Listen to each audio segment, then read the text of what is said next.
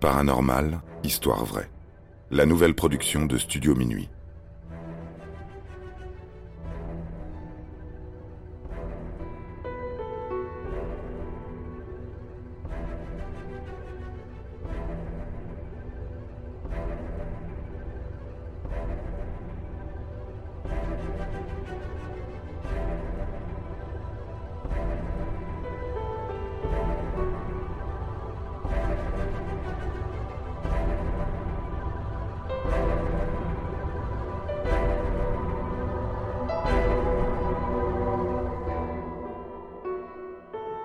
Clairvius Narcisse, le zombie haïtien.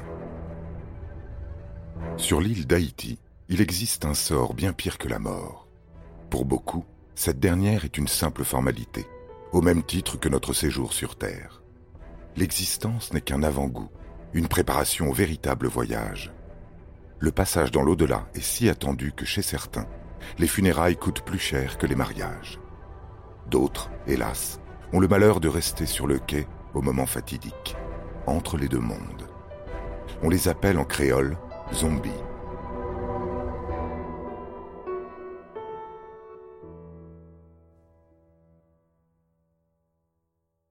Angelina Narcisse a beau connaître les croyances et coutumes de son pays, le choc est rude ce matin de l'année 1980. Au marché de l'Esther, elle croise dans une allée un vieil homme d'une soixantaine d'années, qui la fixe intensément. À mesure qu'il se rapproche, Angelina reconnaît les traits de son grand frère défunt, inhumé il y a bientôt dix-huit ans. Désormais face à elle, il prend la parole, et oui, c'est bien lui, Clairvius Narcisse, revenu parmi les vivants.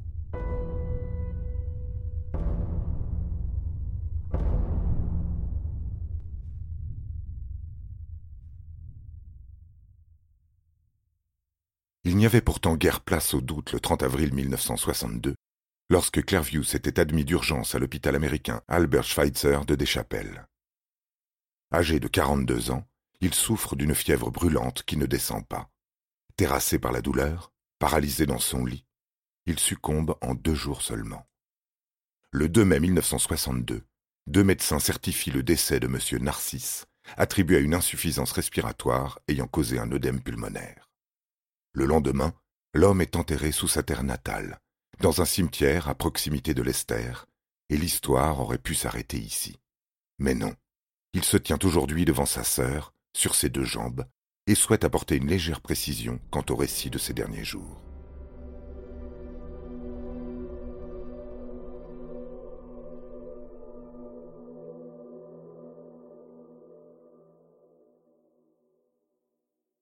Car ce que tout le monde ignore, c'est qu'en 1962, alors qu'il est six pieds sous terre depuis une bonne vingtaine d'heures, Clairvius est déterré, puis ramené à la vie par un bokor, un sorcier, membre d'une confrérie vaudou originaire d'Afrique de l'Ouest.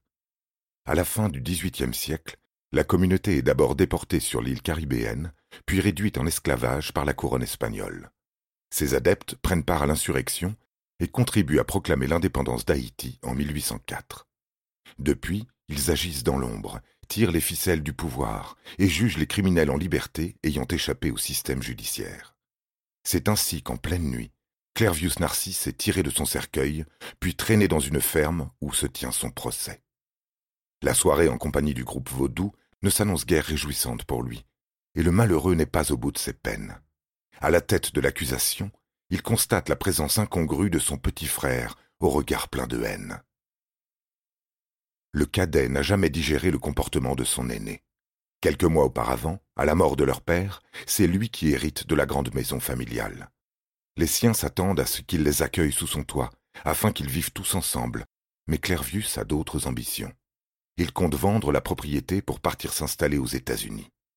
Indigné de voir son frère renier ses origines et quitter l'île qu'il a bercée, le cadet fait appel à la confrérie vaudou afin qu'il soit reconnu coupable de sa trahison. La sentence est prononcée.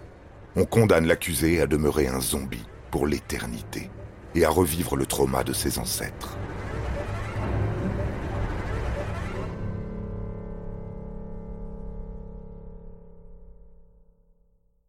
Par la suite, Clairvius est envoyé dans un lieu tenu secret, forcé à travailler dans des plantations en compagnie d'autres esclaves, tous déclarés disparus, répondant en réalité de leurs méfaits.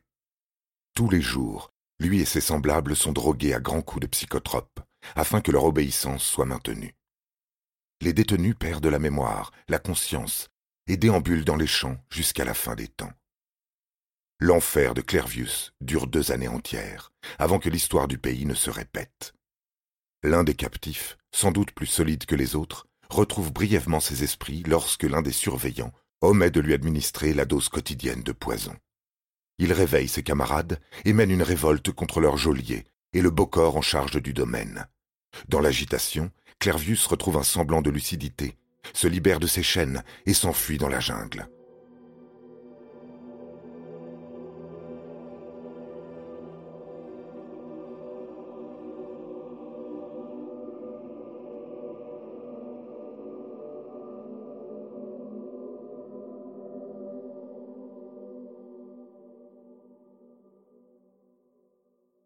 Commence alors une longue errance pour notre mort-vivant.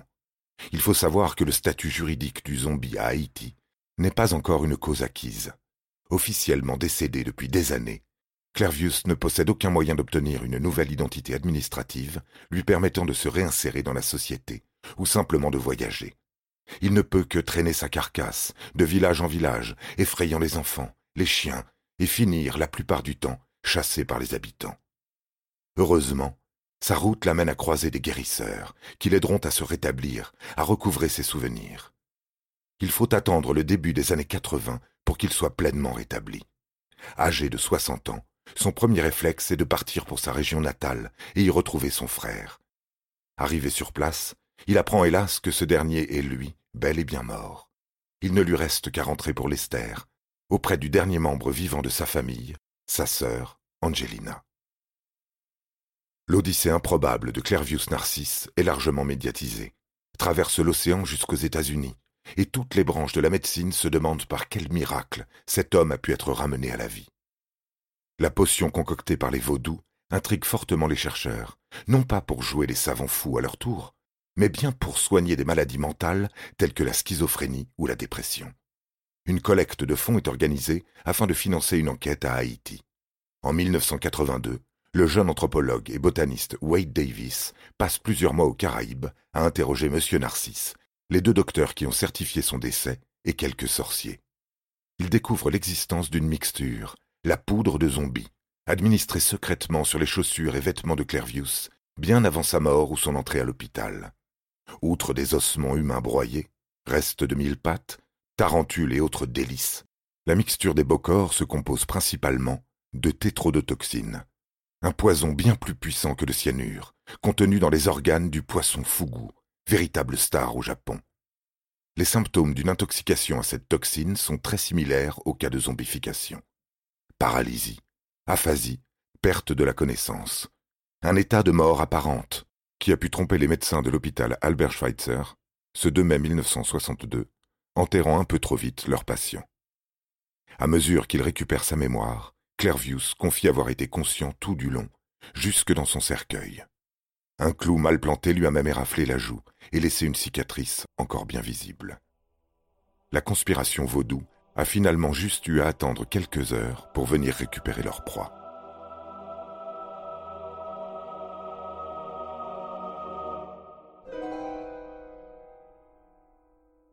Depuis sa mésaventure, Clervius Narcisse n'a plus jamais quitté Haïti. L'homme s'est remarié, a eu trois enfants, avant de mourir pour de bon, en 1994, dans son lit, à l'âge de 72 ans. Ayant profité le mieux possible de sa seconde vie, il est plus que jamais prêt pour le véritable voyage dans l'au-delà.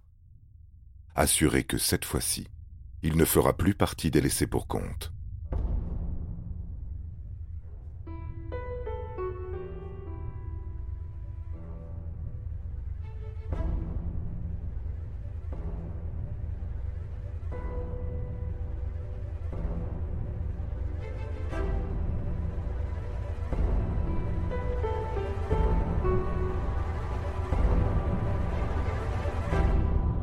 Paranormal, histoire vraie. La nouvelle production de Studio Minuit. Interprétation Florent Houlier. Production John Mack. Musique composée par David Rampillon.